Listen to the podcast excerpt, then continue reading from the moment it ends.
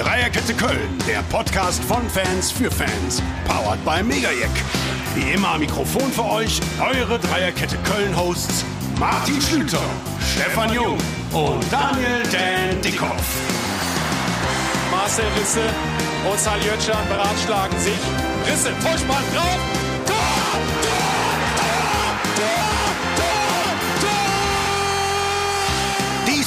Folge 35. Europa, wir sind bereit. Gibt es etwa eine realistische Chance auf die Champions League? Exklusiv bei Dreierkette Köln. Martin, Stefan und Dan verraten ihre persönlichen Reisetipps für Mailand. Wie immer Ohrfeigengesicht, Trainerwackler und Tippspiel der Woche. Viel Spaß beim Hören. Dreierkette Köln, der Podcast, Folge 35. Wir sitzen mal wieder zusammen im Kölner Keller, im wahren Kölner Keller. Ich begrüße recht herzlich den Dan links von mir und mir gegenüber den Stefan. Hallo zusammen in die Runde, schön, dass ihr da seid. Hi, hi, schönen guten Tag. Hallo zusammen. Geht's euch gut? Stefan strahlt schon, lacht schon, bevor er was sagt. Dann Ja. Stefan, ist es gut? Ja, Wolke 7, sensationell alles. Ich fühle mich gut, ja. Das ist schön. Dan, bei dir nach Freitag Gesundheit, ich weiß nicht, ob sie nervt, aber vorab bist Nee, du alles gut. Äh, ja? Es geht langsam weiter aufwärts. Und den Konzerten ab nächster Woche oder diese Woche schon? ne? Äh, äh, am Dienstag, morgen. Morgen Oh, Abend in morgen. Hamburg, ja. Ach, ist erzählt, stimmt, ja. Dann toi, toi, toi. Dankeschön. Mal geht's nach Hamburg heute schon oder morgen? Ja, wir fahren morgen erst. Ja. Glaubst du, HSV Pauli haben noch Chancen aufzusteigen? Oder Äh, ich fürchte nicht. Das ist die, äh, auch der Abwärtstrend. Ich bin ja ein bisschen so ein St. Pauli-Sympathisant. Fan geht ja nicht, aber ich mag ja St. Pauli sehr und wir haben es leider ein bisschen verdattelt die letzten Jetzt Wochen. noch zehn Corona-Fälle. Aber wir kommen jetzt im richtigen Fußball, in den richtigen Ligen. Stefan, hast du das Spiel am Samstag denn geschaut? Äh, Selbstverständlich äh, in Echtzeit, nicht live vor Ort leider. Da hören wir von dir ja gleich noch wunderbare Geschichten. Es war tatsächlich knapp, äh, auch hier wieder der KVB geschuldet. Ich hatte bis äh, 14 Uhr Vorlesung Ja. und habe dann tatsächlich für die 6,7 Kilometer, da mein Rad immer noch kaputt ist, äh, knapp eine Stunde 20 gebraucht. Das war Zu schon, Fuß, äh, oder hast gemacht? Nee, mit dem Bus. Ach Also, so. aber die fuhren ja irgendwie nach Empfehlung und nicht nach Fahrplan. Also Ja. das war grausam. Aber nee, es hat geklappt, 15.30 und ähm, Ja, hast du wenn wir- geschaut? Bitte? Zu Hause? Nee, oder? ich habe tatsächlich dann zu Hause, weil Ja. ich nicht wusste, ne, klappt das jetzt alles und so weiter und deswegen war ich dann bei mir daheim, zumal wir auch relativ kurz danach zu den blauen Funken äh, zum Tanz in den Mai uns begeben haben. Das war ein und- fröhlicher Tanz im Mai wahrscheinlich, oder? Ja, wenn du es mir wirklich willst, ich war tatsächlich vor Mai wieder daheim, weil ich äh, gestern ein ganz, ganz wichtiges Meeting hatte, Okay. äh, welches ich nicht verkacken durfte. Okay. Und äh, von daher habe ich tatsächlich gefühlt acht Liter Wasser und nur zwei Kölsch am Samstag getrunken. War dennoch ein schöner Abend, wäre gerne länger geblieben unter anderen Umständen, aber das interessiert jetzt, glaube ich, die Zuhörerinnen alles nicht so. Nein, das Spiel war äh, gut, es, es, es fing an, wie man es eigentlich in Augsburg erwarten konnte. Die ersten, sagen wir, zehn Minuten waren ja doch noch durch, na, was heißt durchwachsen, aber äh, offen. Und man hat das Gefühl gehabt, Entschuldige, dass Augsburg 1-0 macht. Richtig, So genau. Also das, die waren am Drücker irgendwie, ne? Exakt. Und äh, gut, aber mit dem 1-0, ja, der Rest ist, ist war einfach nur genial. Und für mich mit eins der besten Saisonspiele, die der FC abgeliefert hat.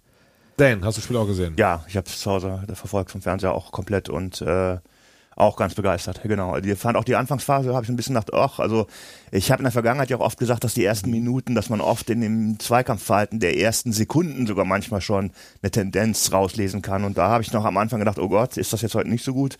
Aber das war dann, ja, spätestens mit dem 1-0 war das zerstreut, die Sorge. Dass du das immer so sagst, den ersten Minuten habe ich übernommen von dir. Wenn du das so betonst hier, gucke ich auch immer so nach einer Minute, einer Minute schon die Zweikämpfe und wie sie draufgehen. Der Dan wäre jetzt zufrieden oder wäre jetzt unzufrieden? Also das ist bei Genau. mir Fleisch und Blut übergegangen. Der Dan-Faktor beim Beginn des Spiels auf jeden Fall.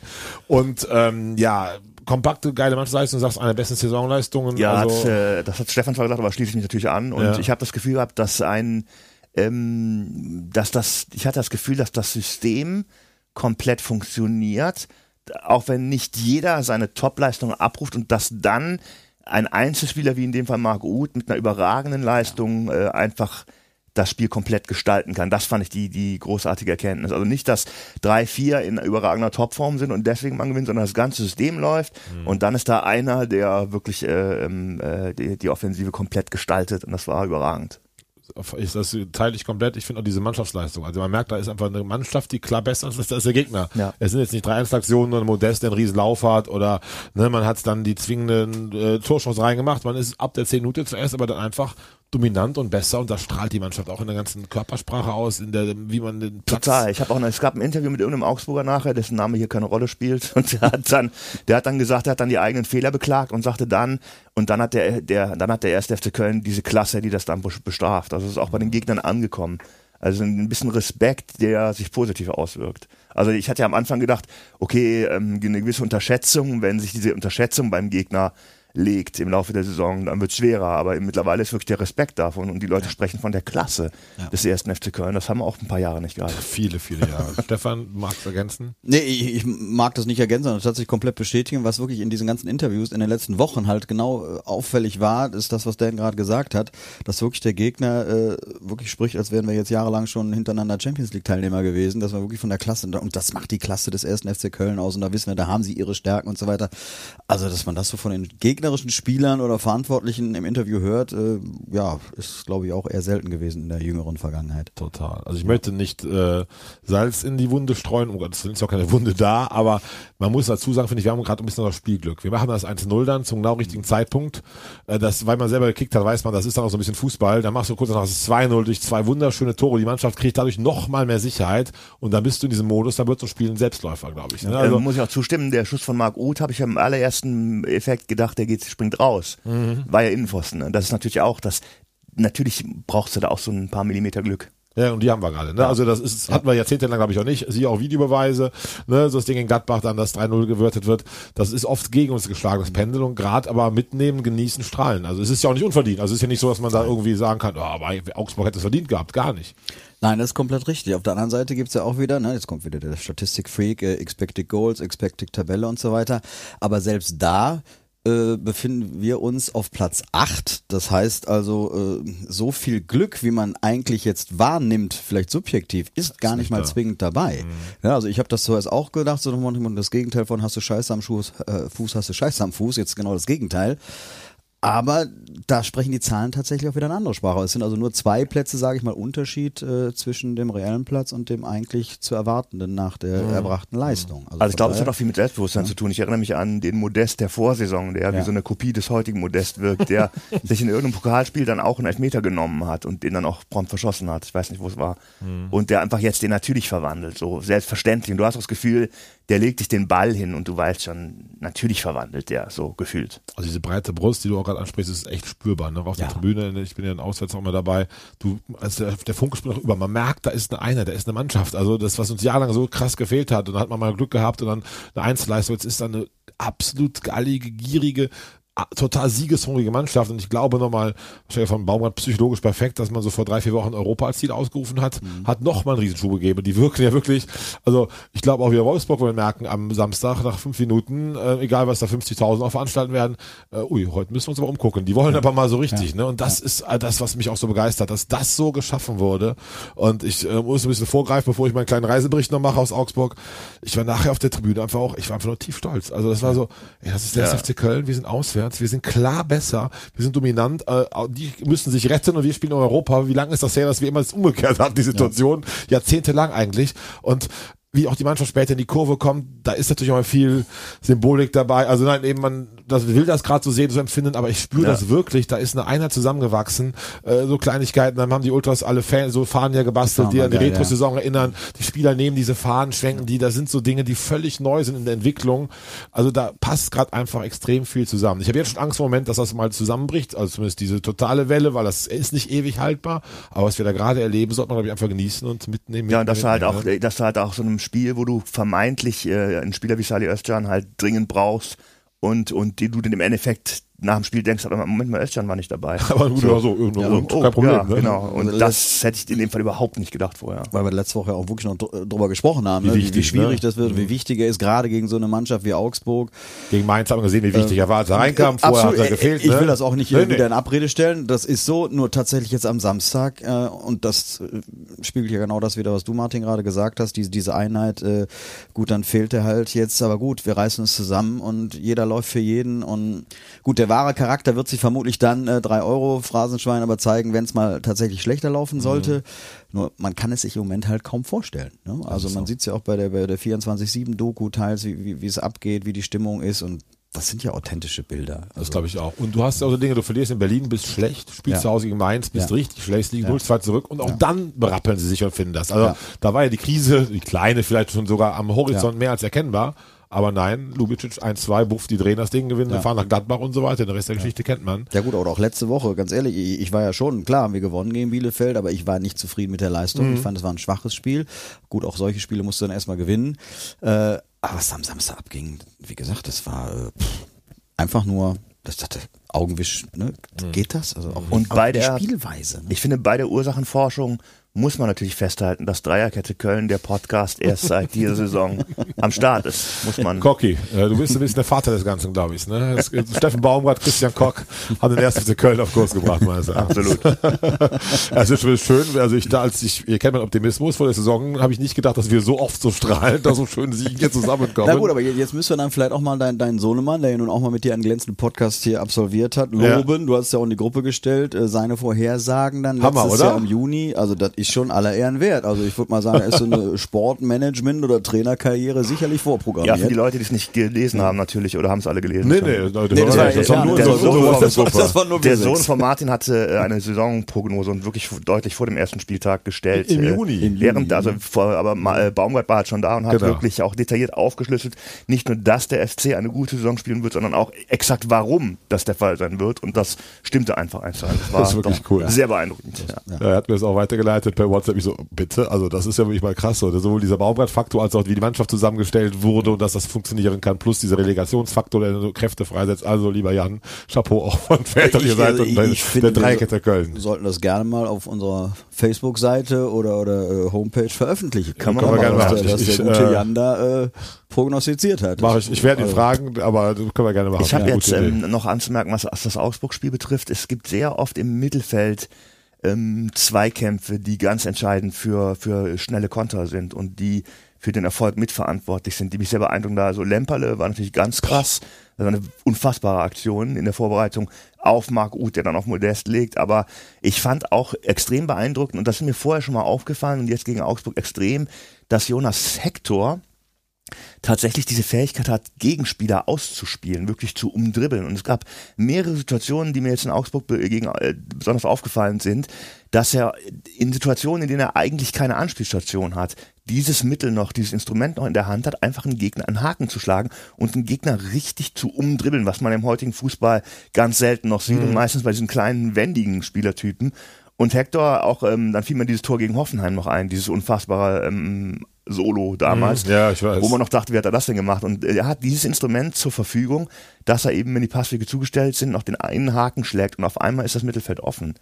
Und das, das die fand ich überragend. Total. Hector das war in Augsburg drei, vier Mal genau wie du sagst, dieses einen stehen lassen, dann Ja. auch die Übersicht haben, der Ball in die Ja. Gasse kommt und da sind halt vorne die Leute auch dann Ut in wirklich in absoluter Topform, die die Ja. Bälle auch dann genau richtig packen. Dann hast du Richtig einen geil. Thiemann, der auf einmal gerade explodiert, wie man fühlt. Lemperle kommt rein, macht ein super, super Spiel. Also da passt einfach gerade extrem viel zusammen. Hoffen wir und beten, was noch zwei Spieltage anhält. Dieses ganze äh, Also jetzt, Konstrukt. da, da bin ich schon optimistisch, aber ich wollte gerade auch aus zu Dans Ausführungen, Stichwort äh, Hector. Auch da untermauert deine subjektive Wahrnehmung äh, die Statistik. Er hat unfassbare 19 Zweikämpfe geführt, von denen hat er 90 Prozent gewonnen. Ja. Das ist eine Top-Zweikampfquote. echt? 90 Prozent gewonnene Zweikämpfe bei immerhin 19 geführten. Das ist ja auch nicht wenig. Ja. Also die meisten, glaube ich, habe ich auch gelesen. ja, genau, ne? das waren die Ja. meisten und äh, also von daher äh, auch wieder ganz starkes Spiel. War froh, dass diese Kopfverletzung eben auch nicht so schwerwiegend war, dass da jetzt ein Ausfall gedroht hätte. Und da hat man auch am Samstag halt wieder gesehen, wie wichtig äh, er für diese Mannschaft ist. Total. Und das kann ich noch ein bisschen nicht aus dem Nähkästchen plaudern, aber Jonas Sektor ist ja auch ein Mensch, der, wie soll ich sagen, eher introvertiert ist Ja. und ja auch jetzt nicht der Typ ist, der auf die Fans zugeht und so in Köln als Prinz Karl durch die Straßen geht, sondern eher sein Leben lebt, was ich persönlich sehr sympaphisch finde. Stefan war nicht, kein Anspiel auf dich. Du, äh, wenn der Stefan Prinz Karneval hört, ist er direkt so zack, aber es war ich höre da leicht, leichte Kritik. äh. 0,0. Und es gibt Menschen, die das auch so betreiben, wie es gerade meinte, das ist aber zum Glück gar nicht, aber ähm, ich meinte einfach, das ist ja ein grundbescheidener Mensch, der so ein studentisches Leben lebt, das macht er auch sehr bekennend und ich weiß aus manchen Trainingslagern, dass er auch sich teilweise schwer tut, auf die Fans zuzugehen. Da fahren immer so einige mit, auch einige aus der Ultraszene und die haben immer kritisiert, der Hector hat nie Zeit, der guckt Er hat, nicht. er hat tatsächlich meine beiden Jungs mal stehen lassen Siehste? am Geisbergheim, weil er einfach in die Kabine wollte. Die waren auch schwer geknickt und ähm, das, das war in dem Moment auch schade, aber ähm, ich respektiere es auch. Der ist ein Typ, der diesen Trubel nicht möchte. Passt dazu, genau. Das ist einfach so, von mir, Freunde waren damals vor anderthalb Jahren, war es in Benidorm, als wir mit Gistol im Trainingslager waren, wo auch manche Spieler wirklich dann den Kontakt suchten. Die haben zusammen Karten gespielt mit den Fans. Und Hector war immer der, der so einen Bogen machte. Was ich auch gar nicht kritisieren möchte, jeder Heck ist anders. Ja. Aber wenn ich jetzt sehe, wie der auch die Mannschaft antreibt, zur Kurve zu gehen und immer, die haben ja gerade diesen Move, sie gehen hin, machen diese Laola, gehen zurück und dann kommen sie nochmal zurück zum Spiel mit den Fans. Da ist Hector auch so ganz strahlend dabei. Ich glaube auch, der hat da gerade sich so ein bisschen neu definiert, dass er irgendwie so der richtige Capitano ist, der auch diese Welle gemeinsam mit den Fans leben will. Also es macht einfach viel Freude, das alles gerade anzuschauen. Ja, man Fall. muss sich ja mal vorstellen, so ein Typ wie Hector, der halt auch Abstiege mitgemacht hat, der einfach, und du hast ja auch einen wahnsinnigen Druck, wenn es nicht läuft in Köln, dann kriegst du ja auch auf die Fresse, ist Ohne ja auch Ende. so. Und die müssen das auch total genießen, diese langjährigen Campen. Und ich musste auch an der Stelle nochmal äh, Timo Horn ähm, erwähnen, der mir da unendlich leid tut, der auch viele, viele Tiefen mit durchgestanden hat und das jetzt von der Ersatzbank aus erleben muss. Also rein äh, menschlich ist das, äh, ist das schon äh, Schwierig, da bin ich direkt. Wobei, man, was ich ja toll finde, man, es gibt keine Rumoren, keine Unruhe, ne, das kann ja, mal was super, ja. sagen, hinter dieser Körpersprache auf der Bank. Er trägt das mit so. Und ganz ehrlich, es gibt ja noch keinerlei Gründe. Ja, ja. Das ist ja total gerechtfertigt. Also, Nein, das meine ich auch nicht. Ich meine, ich meine nur die menschliche menschliche Komponente. Sache, du bist bei dir. Dieses, ähm, Ja, muss überlegen, es ist gerade mal ein Jahr her gefühlt, na was heißt gefühlt, fast genau einen Tag genau, äh, die Bilder als Jonas Hector nach dem 0 zu 1 Hinspiel, Hinspiel äh, nach der 0 zu 1 Hinspielniederlage gegen, gegen Kiel am Rasen in Müngersdorf an der Bande saß, völlig also den Tränen nah und, und ein Jahr später. Ja. Das ist Sport, Ich muss da dem ne? Kontext nochmal ganz kurz sagen, kommenden Samstag, Sebastian Bono kommt zurück nach Müngersdorf, ist glaube ich verletzt. Ich, ich Er spielt nicht. Er wird nicht er spielen, wird nicht ja. spielen. Das ist also dramatisch, weil ich, ich liebe es am Fußball, wenn Spieler einen Verein verlassen, weil sie einfach zu einem besseren Verein wollen, um dann international zu spielen und mehr Erfolg zu haben. Und dann dreht sich das Tabellenbild einfach sowas von auf den Kopf. Das ist für Ja, mich der wird das bereuen, glaub Ich mag ich. den Bono und Super äh, Typ. hat uns ja auch das äh, gegen Schalke in der Liga gehalten, aber ähm, äh, das finde ich dann doch großartig, wenn man sich so verzockt im Prinzip. Ich meine, er kriegt natürlich mehr Kohle, das ist ja auch schön, aber ähm, ja, tabell tabellarisch hat sich komplett umgedreht. Total. Ich habe auch lustigerweise, ich hatte echt so ein bisschen melancholische Anfälle in Augsburg, weil ich so es so genossen habe und ausnahmsweise mal völlig nüchtern war beim Auto hingefahren, hat man ja auch mal eine andere Mentalität beim Spiel. Und ähm, ich musste während des Spiels an Bono denken. Hab gesagt, boah, dem haben wir es alles zu verdanken. Dass wir jetzt, was wir hier erleben, dass Ja. dessen Tor, wenn das nicht gefallen wäre, dann ständen wir gerade ein paar Meter weiter in Sandhausen oder Paderborn, was Oh. auch immer. Und das ist, muss man ihm wirklich einfach auch, also natürlich war ne, die ganze Mannschaftsleistung gegen Schalke letztes Jahr, aber wie er das Tor da gemacht hat und dass er es gemacht hat, ewiger Dank von Dreierkette Köln an Sebastian auf jeden Absolut. Fall. Absolut. Stefan, Bitte. Du warst immer der Mahner der Skeptiker in dieser Dreierrunde, was so meine Europapläne angeht und welcher Wettbewerb es denn wird. es gibt jetzt auch äh, sehr seriöse Menschen, nicht, nicht so Hyperpies wie mich, die davon sprechen, dass der FC noch Chancen auf die Champions League hat. Ja. Kannst du uns erklären als Mathematiker, Statistiker, äh, kluger Kopf, was auch immer, ob da wirklich Möglichkeiten bestehen? Das Gehirn von Dreierkette Köln. Ja, ist klar. Herz, Bauch und Gehirn sitzen hier. Es ist ein relativ einfaches Rechenexempel, dass wir halt unsere Hausaufgaben machen müssen. Wir brauchen diese sechs Punkte. Und es ist im Rahmen des Möglichen, dass äh, Leverkusen und Freiburg in den letzten Spielen, gut, bei Leverkusen hängt viel von heute Abend ab, also die haben ja noch drei Spiele. Äh, ich sag mal, wenn Leverkusen zweimal unentschieden spielt und einmal verliert und die Freiburger halt zweimal unentschieden spielen, dann wäre das die Champions League. Also es ist kein völlig äh, sinnfreies Leipzig, also, Thema. du hast nicht in der Rechnung dabei. Ja, ich habe Leipzig zwar auch dabei, äh, die haben ja nur auch mit heute Abend noch drei Spiele. Also Leipzig wird, glaube ich, schwieriger abzufangen, obwohl sie jetzt 54 Punkte nur haben. Leipzig spielt äh, jetzt in, In Gladbach, Gladbach, heute Abend, dann gegen genau, ja, und dann zu Hause gegen Augsburg in Bielefeld. Also habe ich Stimmen am Samstag im Stadion gehört, die mir haben erzählt, das fand ich eigentlich einen schönen Ansatz, Ja. zumindest vom Gefühl her, dass am letzten Spieltag Bielefeld Leipzig schlägt, damit Ja. auf den Relegationsplatz kommt. Leipzig wird Fünfter, wir gewinnen in Stuttgart, Stuttgart wird 17. und werden Vierter. Also das finde ich auch eine sehr charmante Möglichkeit. Sehr charmant. Ja. Wobei, da muss man, da braucht man einen, Stadion in Stuttgart als FC-Fan, da soll man schnell zurück nach Köln fahren, weil da gerade sehr sagen, Man muss ja noch, also ich, ich bin ja auch der, der, der Skeptiker und ich bin auch bei unseren zwei Siegen äh, ein bisschen skeptisch. Ich auch, denn. Ich Aber auch. ähm, Ich habe ja nur gesagt, wa- was das Ja, ja, Szenario ich weiß, hergibt. Aber dass Union Berlin gegen Kräuter Fürth nicht gewinnt zu Hause, das hätte ich nicht genau. gedacht. Dann die, die, Ja. Wo- die in der Vorwoche in Leipzig gewinnst und das Spiel noch drehst, also hätte ich nicht für möglich gehalten. Schöne. Geschichte, Freitagabend, lokal Reis auf Hahntor, natürlich normaler voller Brauhausbetrieb an einem Freitagabend, als nur über, weiß ich nicht, Kicker und was weiß ich, Fußball.de, das Tor von Fürth gewählt wurde und wurde gejubelt. Also ich wie die Stadt mit dem FC mitfiebern. Ich, war, ich hatte echt Stress und konnte es gar nicht so verfolgen, weil mir war klar, worum es da geht, aber ja, also ich als auch mal ein Spiel gucken, weil da lief nichts am Fernseher, gar nichts. Das ist das FC-Gefühl auf jeden Fall. Ja, und da auch nochmal sicherlich ein Kompliment in Richtung Fürth. Ne? Also Rückrundtabelle Platz 15. Super. Können sich nichts von kaufen, aber äh, Viel zeigt Sympathiepunkte zumindest- und viel. Richtig. Sowas kommt Ja, immer wieder. ja. Bin ich fest Und überzeugt. nicht so wie jetzt Dortmund und Bayern da irgendwie alles so laufen. la- Das könnte ich schon wieder abkotzen. Ne? Also, Warte mein Ohrfeigesicht bitte ab. Dann kommt Ja, da noch okay. ein kleines Statement von ja, mir. okay. okay, okay, okay, okay. Aber, Ja, also du bist Ne? aber durchaus der Meinung, mit viel Glück und zwei Siegen, die, da bin ich bei Dan, wahrlich als nicht zwingend zu erwarten sind, egal wie und was, wäre Platz 4 noch denkbar. Ja, also allein jetzt auch von der, von der Spielkonstellation. Es ist nicht unmöglich, wie gesagt, dass Leverkusen und, und äh, Freiburg tatsächlich zweimal. Ich meine, Freiburg spielt gegen Union Berlin, die auch noch jeden Punkt brauchen, um vielleicht doch noch den Sprung zu schaffen. Dann äh, in Leverkusen, also wa warum sollten das nicht zwei Unentschieden werden? Und Leverkusen schlussendlich genauso. Also in Hoffenheim, ho nächste Woche in Hoffenheim ist die letzte Chance für Hoffenheim überhaupt noch international äh, sich platzieren zu können. Also die müssen alles raushauen, wenn die dann Leverkusen schlagen. Also es ist, wie gesagt, nicht unmöglich. Nochmals unter der Prämisse, dass wir tatsächlich, was auch mit Sicherheit kein Selbstläufer Nee, werden nee, nee, wird, beide Spiele gewinnen. Sechs Aber Siege in Folge, da muss man mal dann hättest du gucken. mich vor, vor zehn Spieltagen gefragt, dann hätte ich tatsächlich bei dir Fieber gemessen. Hast du versucht Und, bei mir äh, hier. das ist immer verkündet. ne? Das war, rektal auch. Wir haben, Nein. jetzt, wir haben jetzt vier Spiele in Serie gewonnen, ne? Vier. Das ist korrekt. Das, was denn die längste Serie überhaupt, die wir hatten?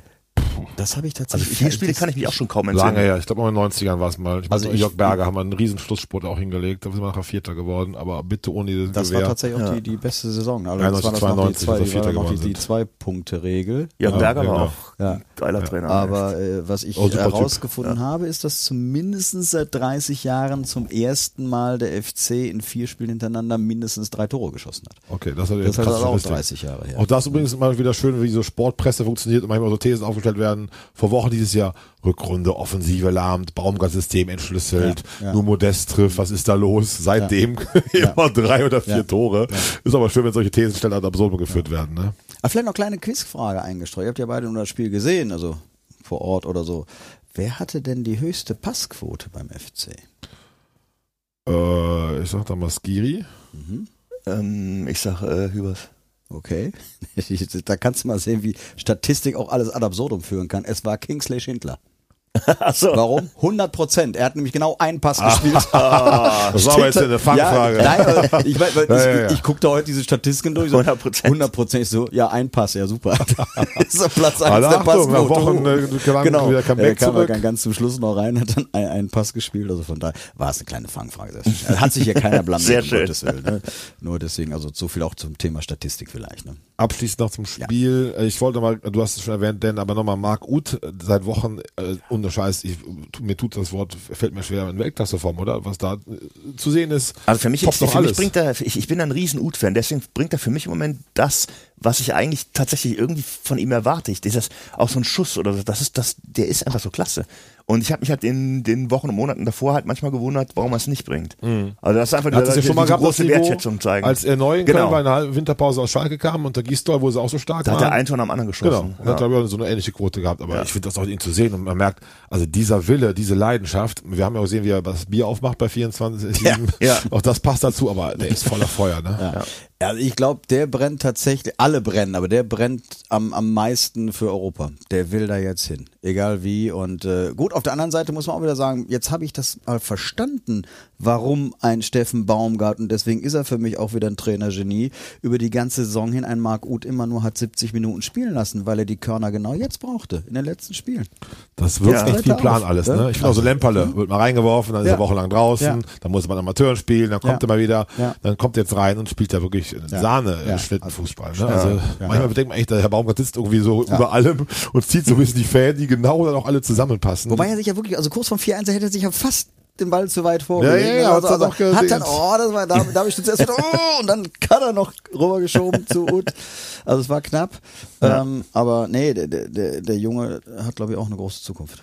Ja, das glaube ich auch. Also, auf dem Boden bleibt, das gilt ja, so Ja. ein bisschen, dass er so, wie soll ich Ja. sagen, mental so sehr, sehr selbstbewusst auftritt Ja. und auf der, ihm im Weg, sich selber im Weg stehen könnte, aber rein fußballerisch sehe ich da auch echt noch viel Potenzial, was uns viel, viel Freude bereiten könnte. War der Keins ein bisschen keinzig, Dan, oder ging's? Ähm, hatte seine keinzigen Momente. ähm, wie gesagt, aber ich, ich will das ja auch nochmal ausdrücken, den Begriff keinzig, der ist manchmal halt auch Positiv, Ist ne? Mhm. auch positiv. Das ist halt dieses, dieses total, wo man sich fragt, wa- was geht in seinem Kopf vor, warum macht er das jetzt so? Und das ist halt manchmal auch total genial und der hatte Licht und Schatten, fand ich. Ja, sag ich auch so. Ja, der, der hat schon, also zwei große Momente hat er gehabt. Geiler Viel Freistoß. Leerlauf, aber der Freistoß auf Modest, den hätte, also da habe ich nicht verstanden, Hätte warum er den nicht gemacht hat, sagen wir mal. Das war ich knapp, das war wahnsinnig gemacht, knapp. ne? Das war, Ah, ja. das waren 30 Zentimeter oder was? Äh, was hat Klopp gesagt? Ne? Kurz vor der Toilette in die Hose gemacht, ist auch in die Hose gemacht. Also von daher, ne, das ist, das Klopp mal gesagt, Ja, hat Klopp wohl gesagt. ähm, ja, und, und äh, vor dem Elfmeter hat er ihn Ja, genau. äh, Ja. steil geschickt oder wie sagt man, gesteckt. Durchgesteckt. Ich weiß, dass er euer Lieblingsspieler ist, aber ich finde, er macht sich die letzten Wochen auch immer, immer positiver bemerkbar. Schaub. Also wenn der reinkommt, finde ich, ist immer noch mal neuer Schwung drin. Ich Ja. weiß, ihr, ihr guckt mich schon an, hebt die Hände so. Ja. Das wissen die Zuhörer, können das nur, ich Da muss wäre das dann der beschreiben. Spruch, da wäre der Spruch, ich habe immer an den Jungen geglaubt. Beide gucken mich gerade so an, Martin, was willst du? Also ja, eben, so guckt er mich auch an. Ich auch, aber ich war mal so skeptisch, jetzt Vertragsverlängerung nochmal, ja und nein, aber ich finde, er bietet sich gerade so an, also wenn es irgendwie geht und der Stefan vielleicht noch ein paar Steuertipps gibt im FC, ähm, da sollte sie den Staub auf jeden Fall halt, das ist als Backup doch bin ich ideal. komplett, komplett deiner Meinung. Komplett. Ja, nee, ich unterschreibe ich sofort. Ich habe früher immer ähm, Osako hatte ich Ist auch früher ein mal. guter Junge. Ich hatte, Ja, auch. ich hatte früher Osako immer auf dem Kieker total. Echt? Und wenn Osako mal ein Tor gemacht hat, habe ich immer gesagt, ich habe immer an den Jungen geglaubt. Er hat ein sehr, sehr wichtiges Tor gemacht. da ist was 2017. gegen Mainz, ja. Das ist richtig. Genau. Ich war Osako war ich immer totaler Fan von. Die Ah, These ist immer, dass Modesto so gut war, aber Osako ihn so gut einsetzt. Aber die hatte ich, glaube ich, exklusiv die These. Ah, okay. aber ich war, war sehr, sehr gut auf jeden Fall. Ja, wir verschließen ab mit sehr, sehr geschlossener Mannschaftsleistung. Ähm, ja, Stefan? Nee, also vielleicht noch zwei, zwei Sachen äh, Ja. zum Spiel jetzt. Also erstmal verstehe ich gar nicht mehr, weil ich mir das auch nochmal angeguckt habe, weil wir immer gesagt haben, ah, Augsburg, Angstgegner und so weiter, auch ähnlich wie Hoffenheim. Aber unsere Auswärtsbilanz seit dem Wiederaufstieg, die war gar nicht so schlecht. Von den In sieben Augsburg. Spielen haben wir, haben wir zweimal verloren, drei unentschieden, jetzt zweimal gewonnen. Also Die, die beiden letzten Spiele ne? waren die Siege, ne? aber Ja. trotzdem. Und ja. Ähm, ja, was ich vielleicht mal kurz ansprechen wollte, jetzt kommt wieder der Matthias Sammer raus hier oder so, was mir tatsächlich nicht gut gefallen hat. Du hast ja eben auch schon was von wegen Salz in die Wunde gesagt. ja. Also den Torjubel vom Modest jetzt ins Gegenteil zu verkehren nach dem 3-0 fand ich ein bisschen Ist mir läppisch. nicht aufgefallen, erzähl. Was hat er gemacht? ja, gar nichts. Also, Er hat gar nichts gemacht. Echt? Beim Elfmeter oder was? Ja, genau. Ist Er halt hat eine mal Diva. kurz so, ja, okay, das war's und äh, kein hm, hm, hm und so, nee, ist dann zurück zur Mittellinie und das war's. das war vielleicht trotz. Ja, ja genau. Und das, deswegen fand ich es ein bisschen. Auf jeden Fall trotz. Aber so ist er, glaube ich. Er ist, Ja. man muss ihn so nehmen, wie er ist und äh, sind allen Ja. Be Belangen, aber das ist schon Exzentriker auf jeden Fall. Also das nicht fand ich halt ein bisschen schade. Da ne, muss ich ganz da- kurz noch ne? äh, etwas sehr Schwarzes einfügen. Der Raiola ist ja verstorben, der Spielerberater. Ja. Ja. Und der war ja vorher ähm, für fälschlicherweise verfrüht für tot erklärt Stimmt, zwei worden. Tage vorher, glaube ich, Donnerstag war das. hm. Und dann ist er halt wirklich gestorben und da stand im Internet übertriebene Trotzreaktion. Oh. Boah, das Entschuldigung, aber ich, ich finde es sehr, sehr schwarz, aber ich finde es Ja, auch ich mag ein bisschen Sachen. sehr, Also ja, schon sehr böse. Das war mir gar nicht aufgefallen. Also, aber gut, das ist so, ist er, glaube ich, so muss man ihn nehmen und. Ja, ähm, aber ne, ich denke dann auch so für die Mannschaft irgendwo, ne, dass man noch wieder, weil wir gerade schon diesen Spirit so hervorgehoben haben, der ja auch tatsächlich da ist und das war ich das auch. boah. Ach, vielleicht ist aber auch eine Form ne? von, vielleicht ist auch eine Form von Zeichen, eine gewisse Form von Arroganz. Nicht richtig zu jubeln ist ja irgendwie arrogant. Auch. auf jeden Fall. Ja. Vielleicht auch ein Zeichen so. Oder hat sie gehört, dass du Thiemann die Ohrfeige jetzt vorgegeben hast? Hat er gesagt, nee, nee, nee, Dreikette Köln, bevor ich was falsch mache, bin ich noch an das Ja, Ohrfeigengesicht. genau. Noch lieber mache ich gar nichts. Man muss dazu wissen, die gesamte Mannschaft hört ja äh, montags 15.30 Uhr den ich will es Podcast. nicht ausschließen. so Ah, wir ja, das ja, machen ist, ja trainingsfrei. Ne? Da ist man genau, da ist man extra trainingsfrei, damit die ganze Mannschaft hören kann. Pünktlich 15.30 Uhr sieht man 15 Handys, Klick on, online, genau. Allerdings machen das wirklich manche, ich muss sie mal umarmen und küssen, Tippspielgewinner, die wirklich dann so loslegen und dann siehst du, wenn wir über das Tippspiel sprechen, so dann 16.02 Uhr, 16.12 Uhr, klack, kommt die Nachricht, ich bin antworten, da habe ich diesmal die Tasse gewonnen, sehr, sehr geil. Jetzt waren es, glaube ich, 30 Sekunden Unterschied zwischen beiden. Die mal Tasse beide- ist aber auch sehr, sehr die haben attraktiv. beide die Taste bekommen. Also das, stimmt, sollte man das auch dann auf jeden Fall machen. Ich muss noch lobend erwähnen zum Abschluss, ähm, die, weil ich, nicht weil ich selber dabei war, vielleicht auch ein bisschen die Fans an dem Tag. Also die Ja. Gäste-Support von Optik Hat mit diesen Fähnchen, Lautstärke. sogar, ja. Leute gehört, die nur also am Fernseher saßen, ey, was war denn bei euch bitte los? Also 90 Minuten lang, das Spiel war natürlich auch wie gemalt von gutem Support, kommt dazu. Aber ich habe das selten erlebt. Und ich Ja. habe ja gesagt, vor zwei Wochen in Gladbach, egal bei welchem epischen Sieg, hatte ich so ein bisschen, 20 Minuten war auch leicht Leerlauf. Diesmal ging da das nur Feuer und also wie ein Heimspiel. Und das war wieder ein Spiel, das lieb ich immer am meisten, wenn dieses steht auf, wenn ihr Kölner seid, kommt. Klar, Stehplatz steht eh, äh, Sitzplatz Gäste stellt Schloss auf, aber man hat das Gefühl, ganz Augsburg ist hat sich erhoben. Ja, das sagt der Hansi Küpper halt auch, ne? Da dass waren, das glaube ich, unheimlich 10.000 bis viele- 12.000 genau, Kölner da. ja, also es ja. war unfassbar. Also Ja. was da irgendwie auch Ja. an Leidenschaft ist aus Mitfährt. Ich glaube, der VfB Stuttgart kann sich warm anziehen. Das könnte Bilder wie in Barcelona geben mit FC-Fans. Das ist nicht äh, auszuschließen. In 14 Tagen oder 12 Tagen auf jeden Fall. Also da fand ich übrigens auch nochmal auf Hansi Küpper, der das ja moderiert hat, äh, kommentiert hat bei Sky. Was hat er gesagt? Das war für mich der Spruch des Tages. Also wenn er früher in Köln jemand was von der Champions League erzählt hätte, dann hättest du freundlich den Arm um ihn gelegt und ihm eine Teller Suppe angeboten. Genau, das fand ich auch sehr schön. Hat er gesagt? Das war, ja, genau. Wobei ich, wir haben ja auch gerne mal jetzt Sky Reporter dazwischen. Hansi Küpper feiere ich seit Jahrzehnten, Ja. finde ich den super. Ja. Also erstmal hat er mal so ein bisschen so Fansicht auf jeden Fall. Und ich habe ihn auch im Radio schon vor vielen, vielen Jahren gern gehört. Ein richtig guter Reporter, der es hoffentlich lange erhalten bleibt auf jeden Fall. Also richtig gut. Muss man auch sagen, es gibt echt auch ein paar gute. Ja, ist so. ja, total. So, der Cocky hat es im Vorspann angekündigt. Wir haben uns ja vorbereitet für die unsere zahlreichen Hörerinnen und Hörer, die ja auch irgendwie, glaube ich, ebenfalls so einen Reiseplan für Europa haben. äh, haben wir etwas, äh, wie soll ich sagen, albern, aber mit vielleicht wahrem Hintergrund, dass man sich gerade noch vorstellen kann. Mal erarbeitet ein paar Tipps für Mailand als Reisetipps, weil wir dieses Lied eines Tages wird geschehen, wo ich, glaube ich, ganz Köln das Lied gerade träumt und es zum Einschlafen singt. Äh, Steffen hat die Aufgabe, sich um Sehenswürdigkeiten in Mailand zu kümmern. Ich bin sicher, du wirst liefern können, oder? Ja, tatsächlich auch die Kölsche Zahl 11. Äh, Du hast jetzt tatsächlich Mailand vorgegeben, was ich dann wiederum sehr mutig fand. Weil es gar nicht sicher ist. Naja, Champions League. Ja, AC Ja, ja, und ja, Inter, ja, ne? beide. Ich wahrscheinlich. meinte, es ist eine ne? Euro- beide Champions League, ja, also ja, von daher. Das macht das ich, Lied umso mutiger, umso da. Das stimmt. Sonst Nein, machen wir also Bergamo ist um die Ecke. fangen wir natürlich mit unserem Partnerdom an. Natürlich der Mailänder Dom, selbstverständlich, ist äh, auf jeden Fall zu besichtigen.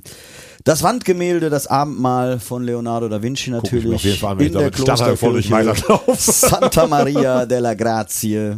Großartig. Selbstverständlich die Mailänder Scala an der Piazza della Scala. Das Brera-Viertel, so das Pendant in Paris zum Montparnasse, das Künstlerviertel, äh, dazugehörig der Botanische Garten, ist auch sehr, sehr schön. ja, nee, wirklich, also das ist ein paar Jahre her, aber kann ich tatsächlich auch aus eigener Erfahrung empfehlen. Äh, der Königliche Palast natürlich, dieses Stadtschloss war ehemaliger Regierungssitz in Mailand und damit politisches Zentrum der Stadt.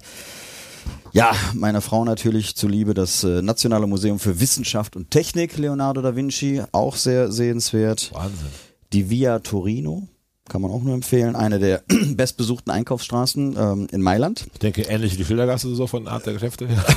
genau, ein, ein Euro Job noch, nein. Äh, nee, also wirklich sehr, sehr schön. Café ist auch eine der, der ältesten Straßen der Stadt. Ja, der, der früher hieß er Triumphbogen, heute nennt man ihn Friedensbogen, auch Okay. ein schönes Monument, äh, der Arco della Pace. Oh, das spricht Ja, so schön aus. in, ähm, auf der Piazza Sempione, direkt neben dem äh, Simplon Park. Dann als vorletztes äh, Castello Sforzesco, ist eine ehemalige Verteidigungsburg in strategisch exzellenter, exzellenter Lage im Nordwesten der Mailänder Altstadt. Stammt da der Renaissancezeit. Ist ein wichtiges Schmuckstück für Kunst- und Kulturfreunde. Und last but not least die Galleria Vittorio Emanuele II, benannt nach König Viktor Emanuel II. Das ist die Galerie im Neorenaissance-Stil und zählt zu den ältesten Einkaufszentren weltweit. Das sind meine Top 11 in Mailand. Stefan, herzlichen Dank.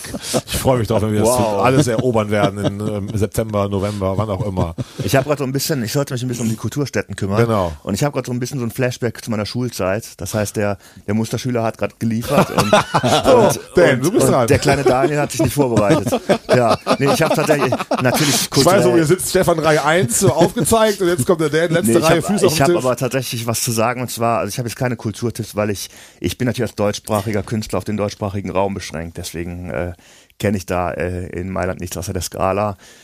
Ich muss aber äh, was sagen zu Italien. Ich war so immer so ein bisschen, ähm, mein Leben lang war ich ein bisschen ähm, Italien skeptisch und das hatte auch mit dem Fußball zu tun. Also auch in den frühen 80ern war es so, Europapokal, wenn du als deutsche Mannschaft gegen die italienische Mannschaft spieltest und die Italiener schossen in der ersten Halbzeit das 1 zu 0, dann konntest du den Fernseher ausstellen, weil es einfach klar war, es war wirklich klar, vielleicht kontern sie noch zum 2-0, aber auf jeden Fall wird die deutsche Mannschaft kein Tor erzielen. Und, Das war immer ähm, so, das stimmt wirklich. und ich habe zwei Dinge sind passiert im vergangenen Jahr. Zum einen habe ich der italienischen Nationalmannschaft wirklich den EM-Titel letzten Endes gegönnt, weil die einfach mitreißenden Fußball gespielt haben und auch diese mannschaftliche Geschlossenheit wirklich gelebt haben. Da war ich total beeindruckt, dass ich mal mir eine italienische Nationalmannschaft gerne anschaue. Und ich war auch im Sommer in Italien und habe da nochmal festgestellt, dass auch die Menschen unwahrscheinlich nett sind. Also das ist natürlich auch ein bisschen natürlich Zufall, wenn halt irgendwie eine kurze Zeit da bist, ist ja auch Glückssache, aber die Leute waren unwahrscheinlich freundlich. Es haben äh, zu meinem großen Erstaunen sehr, sehr viele Leute sehr gut Englisch gesprochen. Okay. Und äh, was ich als Tipp unbedingt noch loswerden möchte, was man wirklich machen muss, man muss als, als Tourist versuchen, wenn man die, ähm, die italienische Küche wirklich genießen will, dann muss man aufpassen, dass man nicht in den Touristenhochburgen sich aufhält. Ist ein vielleicht banaler Tipp, aber ähm, ich habe wirklich die schlechteste Pizza meines Lebens, habe ich mal vor vielen, vielen Jahren in Rom äh, gegessen. okay. Das heißt, wenn man in diesen totalen Touristikzentren ist, dann kann man halt äh, übel abgezockt werden und man muss gucken, dass man auch in so einer Stadt wie Mailand sich so ein bisschen nicht ganz im Stadtkern aufhält, sondern so ein bisschen an die Ränder geht und guckt, wo laufen viele Italiener rum, wo bestellen auch die Italiener vielleicht ihre Pizza und dann sich da dann ähm, entsprechend aufhalten. Und das, was du sagst, sind ja eigentlich immer Reisetipps für die ganze Welt, wo man sagt, lieber nicht auf dem Hauptplatz die Pizza bestellen, so geht zwei Straßen weiter. Ja, geht mal drei, vier Aber Straßen, ich finde das in ja. Italien, also ich bestätige das total, ich war viel in Florenz, Siena, Rom, immer genau die Erfahrung gemacht, ist nicht auf der Piazza Navona, sondern geht wirklich weiter, weil da zahlst du es dreifach und es ist dann wirklich biederer Durchschnitt, wenn nicht noch schlechter. Und Ja. drumherum ist es aber Weltklasse gut, weil dieses Genießen können Italiener wie kein anderes Volk der Welt und du hast eigentlich sehr, sehr viel Qualität, aber Turinep gibt's auf jeden Fall. Ja, das ist ein fantastisches Land. Da muss ich also wirklich nochmal äh, auch sagen, dass ich mich ein bisschen mal von der Einstellung her verändert Da hat habe. ja auch die geilste WM aller Zeiten stattgefunden. WM Aber- 90. Genau. Aber ich möchte jetzt mal ganz ehrlich, also für einen unvorbereiteten Schüler hat sich unser Dan hier ganz hervorragend aus der Dankeschön, Affäre gezogen. Also das, ich hab, war sofort sein Team, weil ich das auch oft war, was er ansprach, der unverwandte Schüler. Und Martin, was hast du? Und dann habe ich einfach nur geschwiegen, aber Dan hat das jetzt ja rhetorisch noch mit Inhalt Perfekt. gefüllt und also Perfekt. zwei plus, würde ich sagen. Dann Das, das, konnte eins, damals, das konnte ich damals noch nicht. Das war mein Verhängnis. Also sich hat sich entwickelt. Ja, ich war natürlich bei Mailand für die Kaschemme-Tipps zuständig Ja. als äh, Wirt und äh, wie soll ich sagen, jemand, der auch gerne mal ein Getränk zu sich nimmt. Also ich kann euch sagen, liebe Hörerinnen und Hörer, wenn wir da alle gemeinsam hinfahren, erstmal das Ritual des Aperos, dass man Aperitif trinkt, äh, sagen die Menschen, ist von der Mailand entstanden. Gibt andere Städte, die es auf sich berufen, wie immer, aber die Mailänder sind schon sehr stolz darauf, sagen, also es wäre so, es gibt auch richtige Apero-Lokale, da gehst du hin, trinkst den, ziehst dann auch weiter in, in die umliegenden Restaurants. Ich finde übrigens ein sehr schönes Ritual, dass man erstmal schon mal ein zwitschert, bevor es losgeht, auf jeden Fall. Dann habe ich mir drei Kneipenviertel rausgesucht. Ich sag mal, das eine ist die Südstadt von äh, Mailand, das ist der Naviglie-Bereich, wohl auch alt eingesessen und äh, viele Urmailänder und trotzdem auch wohl zeitgemäß und schick und gut. Dann gibt es das Isola-Viertel, nenne ich mal so, das ist das belgische Viertel von Mailand. Das ist ziemlich unverschämt, diese Metropole Mailand jetzt mit den Kölner Kneipenvierteln zu vergleichen, aber ich, ich denke in diesen Kategorien. Und es gibt den Corso Garibaldi, das ist wohl, glaube ich, so ein bisschen die Friesenstraße links und rechts und äh, die Altstadt erwähnen wir nicht, weil die ist überall scheiße auf der ganzen Welt und das auch in Köln, das so nebenbei. Und ich habe mir noch Kneipptipps wirklich von jemandem sagen lassen, der lange in Mailand gelebt hat, der sagte, wenn man irgendwo einkehren möchte, auch in größerer Runde und vielleicht auch mal ein Liedchen singen möchte, das ist ein ruhmreichen erster Köln, er hat die Frieda oder das Frieda, ich weiß nicht, wie das richtig ausgesprochen wird, dann welchem das, der, die, was auch immer, soll ein Laden sein, wo man sich auch sehr wohl fühlt und bis früh morgens zünftig feiern kann. Also, Oh, das ist aus sehr erlesenem Munde, diese Tipps. Sollte man beherzigen. Wenn man, ich muss ganz kurz noch anmerken, man soll ja das, das Fell des Bären nicht, nicht verteilen, bevor der Bär erlegt ist und deswegen habe ich das eigentlich unter Vorbehalt. Diese, War auch Augenzwinkern Ne, genau, ne? Augenzwinkern, weil es gibt, ich weiß nicht, in irgendeinem Spiel habe ich jetzt gesehen, dass tatsächlich ein Spieler in, der- ich glaube, in der Bundesliga oder Zweitliga hat gejubelt, weil es einen Elfmeterpfiff gab. Also man jubelt nicht über einen Elfmeter, den man bekommt. Man jubelt, sehr wenn gut, der Elfmeter drin ich, ist. also, Also, mich immer auf, finde ich genauso. sorry. Also deshalb, liebe Hörerinnen und Hörer, noch waren das unter Vorbehalt, ohne Gewähr die Tipps. Wenn es dann die Auslosung, Auslosung stattfindet, Mitte, Ende August, werden die unsere Tipps noch sehr viel konkreter sein. Wir können das Ganze auf Chisinau oder äh, Belgrad, was auch immer Ja, aber raus, wo, Kopenhagen. wobei, wobei, wir wir müssen jetzt tatsächlich mal kurz drüber nachdenken. Also selbst wenn es bei uns nur in Anführungsstrichen für die Europa League reichen sollte Conference League. und AC und Inter sich für die Champions League qualifizieren sollten, Ja. heißt es ja nicht, dass sie da vielleicht verkacken und dann in die runtergehen. Dann holen. kann Und wir ja noch am immer Start noch. sind, Und wir, also, das ist ja außer Frage. Wobei, oh, eins hat mir an- Hansi Küpper ja auch am äh, Samstag in seiner Reportage mitgeteilt, äh, weil ja sehr viele Karnevalslieder auch von den äh, Rängen zu hören waren. Dass er sagte, und liebe äh, Köln-Fans, äh, ihr wisst ja schon, 16. Februar ne, ist Europa League-Tag oder Euroleague-Tag. Das ist Weiberfastnacht. Hat er gesagt? Hat sie gemacht? Ja, Wie geil, ey. ja. Oh, das ist aber schwierig. Das ist Sehr tatsächlich, ne? oh, das, das wusste ich gar nicht. Das habe ich mal gewisses Nee. Das. Und dann noch ein Heimspiel haben und die ganzen Fans kommen nach Köln und verstehen die Welt nicht mehr. Ja, das stimmt. Das wäre sehr lustig. Und das, war, das müsste auch, glaube ich, die äh, UEFA verlegen auf jeden Fall. ich meine, das du muss nicht das halt mal. Mittwoch stattfinden oder so. Ganz Europa guckt, warum spielt den Tag vorher. Ja, in Köln gibt's da so ein Fest, Genau. das macht das Leben ein bisschen anders. Das wird doch spannend, sehr schön. Also das fand nicht. ich also schön, dass Hansi Küpper das auf dem Schirm hat. Hansi ne? Kütteber ist eine Legende, wie Ja. schon gesagt. Wir kommen zum Tippspiel. Augsburg 1 FC Köln 1 zu 4 und wir haben sage und schreibe sechs richtige Tipper. Das ist, das ist wirklich Wahnsinn. aber 1-4 Das ist schon Fachwissen krass, unserer Ich hatte 3-1 gesagt, oder? 1-1 habt ihr beiden gesagt. 1-1. Hüter hatte zwei- 3-0 gesagt Ja. und ihr beiden habt, also ich lieg schon ja, recht ich gut. war ihr war tatsächlich 1-1. skeptisch wegen Sully. War ich skeptisch. Ja. Also 1 zu 4 wurde sechsmal getippt. Jetzt, also, wir- Namen werden genannt. Äh, wer zuerst uns schreibt oder sich mitteilt, kriegt dann die wunderbare Tasse, die so begehrt ist. Und Sieger sind in der Reihenfolge, fange ich mit den Damen an. Petra Mittelstädt. Schon wieder? Roland, schon wieder, ja, die ist auch richtig gut drauf. Roland Schneider. Yuxul Igneci, Edgar, Rainer Oelstner, ich glaube auch das dritte Mal dabei als Sieger und der David, ich würde sagen, fühlt das zehnte Mal. Der kriegt doch keine Tasse mehr. Na, natürlich würdest du sie kriegen, lieber David. Also, sechs Gewinner, Tasse, äh, Dreierkette Köln und äh, wer sich als erstes meldet, ist Gewinner, Sieger und kriegt diese wunderbare Tasse. Darf ich ganz kurz beim Namen Mittelstädt, äh, ich weiß nicht, ob ich es richtig erinnere, dieser, diese unfassbare Szene von Hertha BSC, diese vergebene Chance jetzt am Samstag, wo die zu zweit aufs Tor zu laufen. Habt ihr das gesehen? Nee. Leider nein. Ach so, okay. okay dann, dann ist es das. Es gab einfach die, es stand 1-0 in Stuttgart für die Hertha und äh, es, ich glaube Mittelstädt, äh, es, es läuft ein Hertaner alleine aufs Tor zu, ähm, schließt aber nicht ab, weil ein Mitspieler mitläuft und passt den Ball kurz und quer und dieser Spieler passt dann nochmal zurück. Aber damit rechnet der erste Spieler nicht und der Ball geht da einfach die Chance weg. Das war eine unfassbare Szene und ich hätte die gerne mit euch noch diskutiert, weil in meinen Augen der Spieler, der aufs Tor zuläuft, wenn du ein Stürmer bist und du läufst mittig ohne Verteidiger aufs Tor, dann, dann schließt du ab und Absolut, spielst nicht ja. mehr quer. Dann nicht. Ich bin ja ein großer Freund ähm, des Passspiels vorm Tor, weil das eben meistens äh, einfach wie viel mehr Sinn macht als. Aber in dem Fall, das war eine unfassbare Szene. Das war muss ich wirklich fürs nicht gesehen. Ja. Ja. Ich glaube, Ja. die fünf Minuten vor Schluss oder sowas. Okay. Kleiner redaktioneller Tipp, sollte dir nochmal sowas, so etwas einfallen, was du hier und heute diskutieren möchtest, kleiner Wink in den WhatsApp-Chat, dann schauen wir uns die Szene vorher an. hätte ich machen Der ist aber können. ein Wir, wir haben extra. Du fühlst ja gerade bei ja. Mittelstädt ein. Der hat ja, ist ja spontan. Da ist Genau. ihm sofort Erinnerung gekommen. Und wir haben vor zu tippen das Spiel erst. ganz kurz, Entschuldigung, Martin. Ich, Ja. mal, ich weiß, dass es jetzt quasi der falsche Zeitpunkt ist, weil der Podcast zeitversetzt kommt. Aber nochmals an die Freunde und Freundinnen des Tippspiels. Wir hatten das ja letzte Woche auch wieder. Die Nachrichten, die eingehen, zählen erst, nachdem wir hier im Podcast die Gewinner mitgeteilt Richtig, haben oder Gewinnerin. richtig, das wird dann wichtig. immer so um 16, manchmal 16.10. Vielleicht ziehen wir es aber auch mal vor. Also ne, nicht schon um 2 Uhr äh, montags äh, Nachrichten schicken. So das ist das, zählt genau. nicht. Ja, wichtiger Hinweis, weil das bei vielen betonen. Gewinnern und die Leute sind Ja. natürlich da zum Glück äh, zu Recht völlig heiß drauf, die Tasse Ja. abzugreifen. Ja.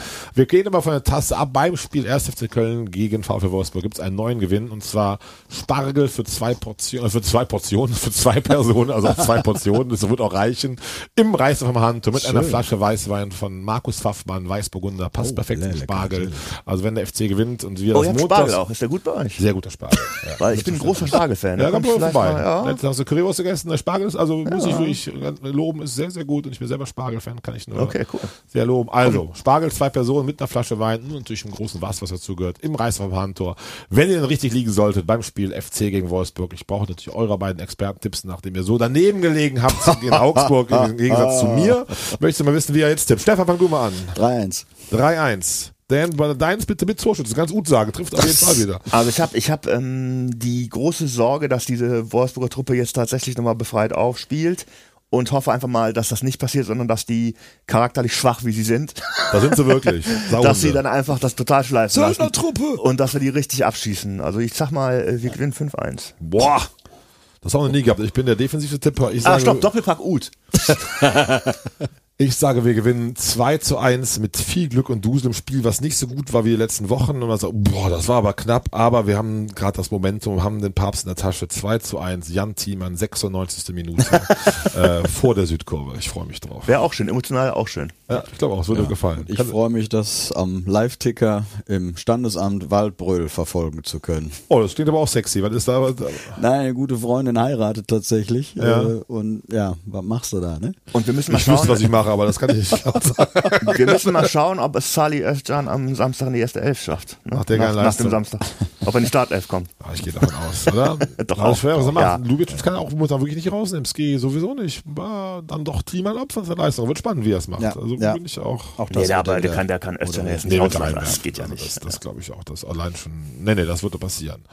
Schließen wir ab mit dem Ohrfeigengesicht der Woche. Diesmal Dan durfte, äh, Stefan im Tippspiel begonnen. Dan, hast du ein Ohrfeigengesicht? Was Äh? Felix Magath in, in diesem Fall diese ähm, dieses Interview, wo er, er hat nach dem Spiel, ähm, ohne das Spiel von Bayern München gesehen zu haben, den Bayern im Prinzip vorgeworfen, dass sie die Saison abschenken und hat im Prinzip versucht, nochmal Druck aufzubauen, ähm, dass Stuttgart, dass äh, Stuttgart halt geschlagen wird von den Bayern nächste Woche. Und das war zwar im Prinzip sozusagen clever, aber ich finde das extrem unkollegial. Und äh, fand ich, fand, war ich nicht beeindruckt. Ein kleines Ohrfeigchen. von Kleines Herrn Ohrfeigchen. Okay. Der wird auch zurückschlagen, da muss er aufpassen. Das wird sich, glaube ich.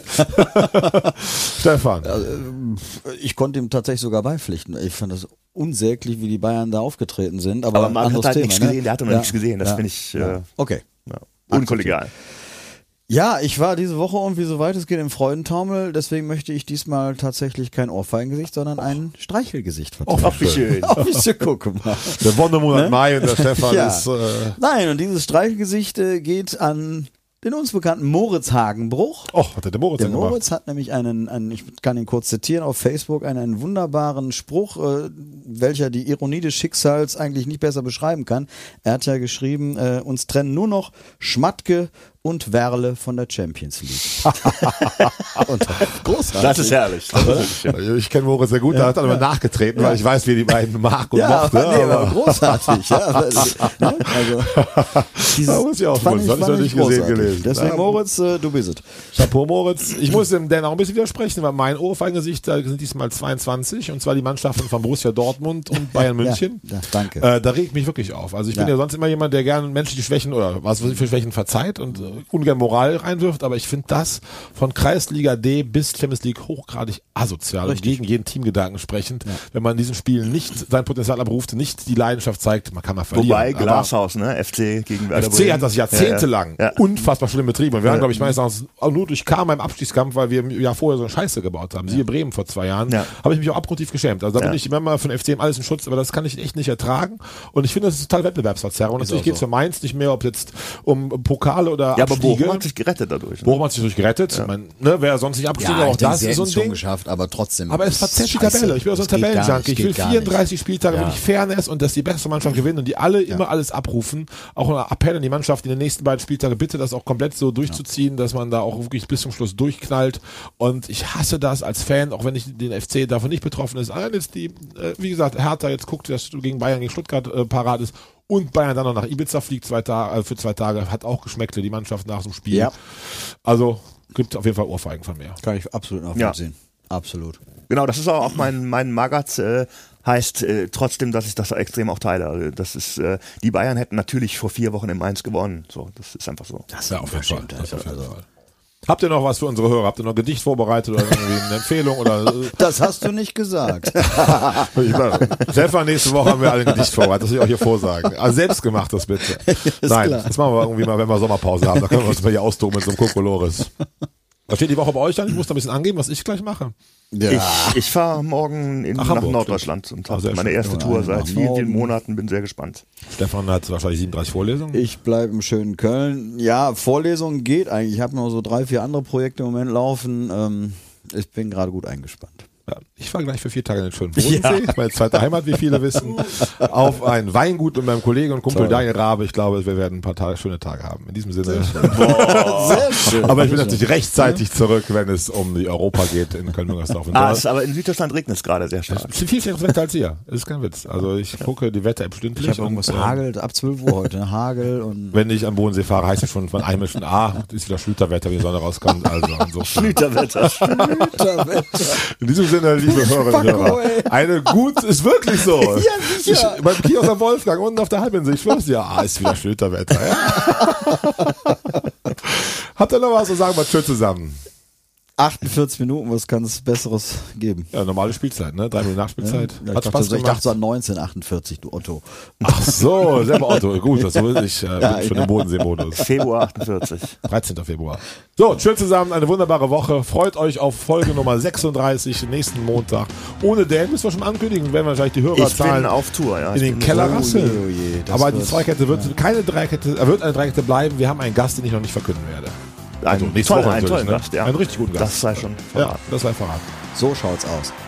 So, schönes Schlusswort. Tschüss, Cocky. Tschüss zusammen. Das war Dreierkette Köln, der Podcast von Fans für Fans, powered by Megajack. Die nächste Folge steht wie immer ab Montag 15.30 Uhr in allen Streaming-Portalen für euch bereit. Spannende Hintergrundinfos, Videos und den Dreierkette-Blog findet ihr unter www.dreierketteköln.de. Dreierkette Köln, der Podcast, wird produziert von Christian Koch im W-Tonstudio Köln.